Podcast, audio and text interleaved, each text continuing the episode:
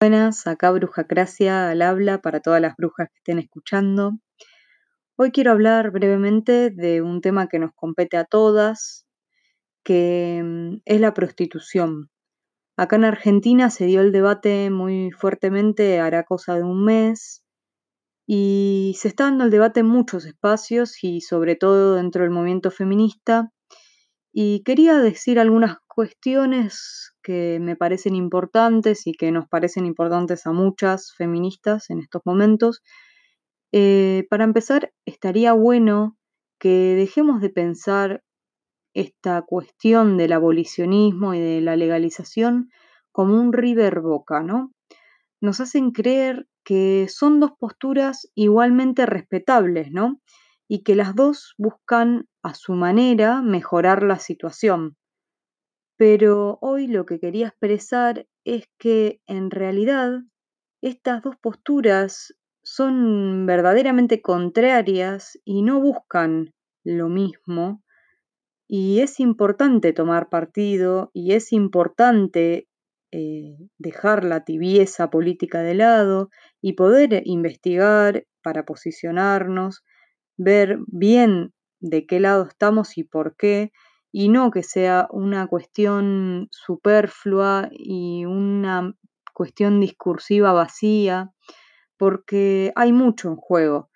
Eh, es la integridad y es la libertad de millones de mujeres lo que está en juego y es algo que nos compete a toda la sociedad y a las mujeres precisamente porque es un debate que puede ponerle fin a una institución patriarcal o la puede perpetuar, básicamente. Quería dejar bien en claro que estas dos posturas son contrarias primordialmente porque una de las dos, que es el abolicionismo, tiene una perspectiva feminista. ¿A qué me refiero con esto? Con que el abolicionismo, el feminismo, pretende acabar con la idea de que debe existir mujeres a servicio del deseo y a servicio del poder de los hombres, y que queremos acabar con la explotación sexual de las mujeres, que son explotadas, además de asesinadas, por el hecho de ser mujeres. Es muy importante siempre esto, no dejar de lado que así como le creemos a las víctimas de violencia machista cuando nos dicen que sufren violencia intrafamiliar, que sufren violencia en manos de sus parejas. ¿Cómo, ¿Cómo le damos vuelta a la cara? ¿Cómo no le creemos a las víctimas que nos están diciendo que la prostitución es violencia, a las sobrevivientes de la prostitución, que son cientos de ellas y que son nuestras referentas? Eso es algo que, que bueno, es muy complicado porque hay mucha gente que no le está llegando estas palabras porque hay otra parte que pretende silenciarlas y encima pretende acaparar la voz diciendo nosotras representamos a las putas. Pero ¿qué pasa con las mujeres prostituidas que están diciendo que eso es violencia, que ellas lo vivieron por, no sé, 20 años y que saben que esa realidad que están intentando pintar no es la que ellas sufrieron? ¿Qué pasa con esta cuestión de que se le da voz a unas y a otras no? Bueno, esta es la cuestión. El otro posicionamiento con el que nos encontramos, que es eh, el llamado regulacionismo o también llamado despenalización o también llamado legalización de la prostitución, todos diferentes términos que se han ido discutiendo y que dentro de, por ejemplo, el sindicato AMAR en Argentina, eh, ellas se posicionan como antirregulacionistas, antiabolicionistas y pro despenalización, que es el modelo neozelandés, que además ya ha demostrado fracasar. Em, bueno, la cuestión es esta segunda postura, que tiene un juego discursivo muy interesante para analizar, que distorsiona la realidad, pretende hacernos creer que la prostitución empodera, que vuelve autónomas a quienes la practican y que como siempre ha existido no cesará, no va a dejar de existir porque siempre existió. Primero que esto no es verdad, no ha existido siempre, y después que el feminismo lucha contra muchas cosas que nos han dicho que no van a dejar de existir, pero nosotras decimos tienen que dejar de existir por una cuestión de humanidad, por una cuestión de libertad de las mujeres, ¿no?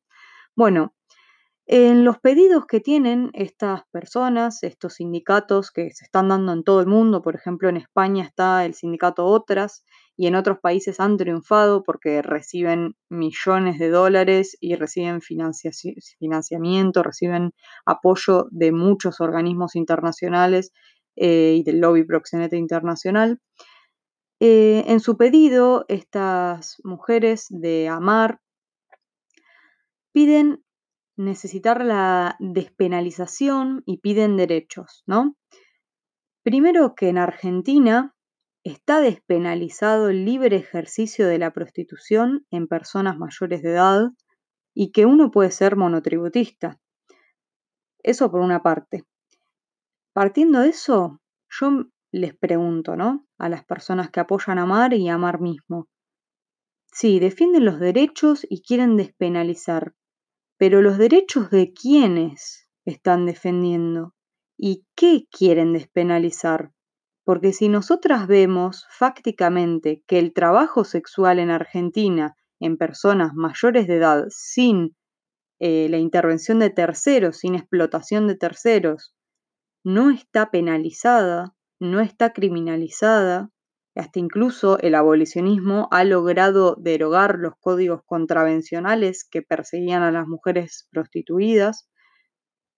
¿A quién quieren despenalizar? Esto es algo para preguntarse, ¿no? Porque, obvio, en su juego discursivo y distorsionado, si alguien no tiene eh, información sobre el tema, puede llegar a creer que el trabajo sexual en Argentina es ilegal, o sea, que está penalizado, que alguien puede ir preso por ejercer el libre eh, uso de su cuerpo para ser prostituida, cuando la verdad es que en Argentina está penalizada, pero está penalizada la figura del proxeneta, o sea, quien explota a una persona, ¿sí? Y está penalizado el prostíbulo, es, no, no, puede haber eh, establecimientos privados de explotación de terceros los cabarets, las whiskerías, ¿sí? Entonces, eh, hay que preguntarnos bien, eh, ¿qué están buscando estas personas cuando piden más derechos? ¿Más derechos para quiénes?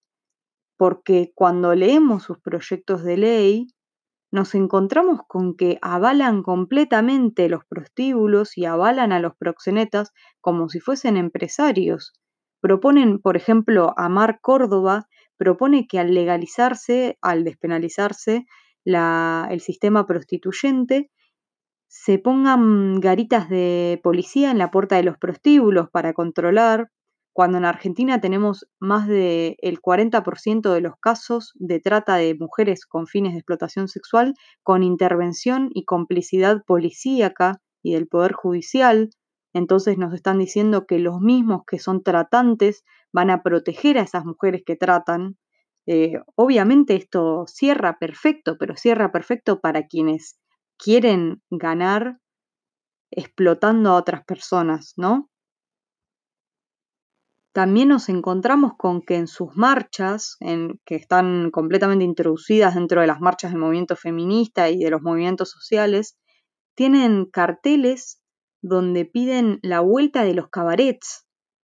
¿Cuándo el feminismo ha luchado por la vuelta de los cabarets? Es algo que no, no tiene sentido, no tiene ni pies ni cabeza. En sus charlas, que son completamente adoctrinantes, piden por la vuelta de los cabarets, defienden los papelitos que vemos donde explotan mujeres en todas las ciudades del mundo, defienden eso. Y lo peor de todo es que esto ya se vio en todo el mundo es falaz y está demostrado que no es menos violento ni es más seguro para las personas prostituidas trabajar para terceros o en establecimientos privados.